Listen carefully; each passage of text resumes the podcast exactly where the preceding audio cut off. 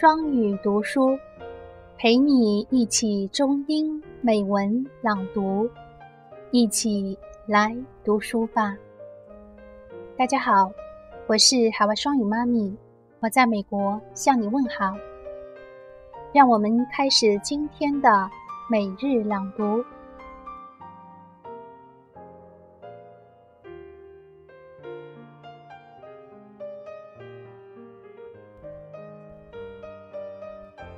Life is very much like a mirror.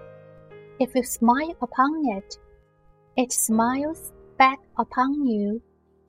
But if you frown and look downfall on it, you will get a similar look in return. In the sunshine warms not only the heart of the owner, but of all that come in contact with it.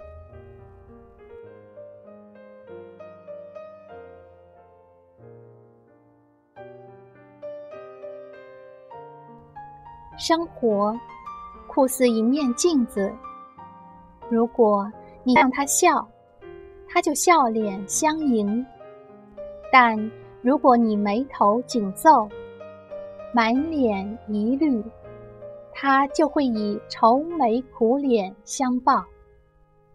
内心的阳光不仅温暖自己的心，还温暖所有被阳光沐浴的人。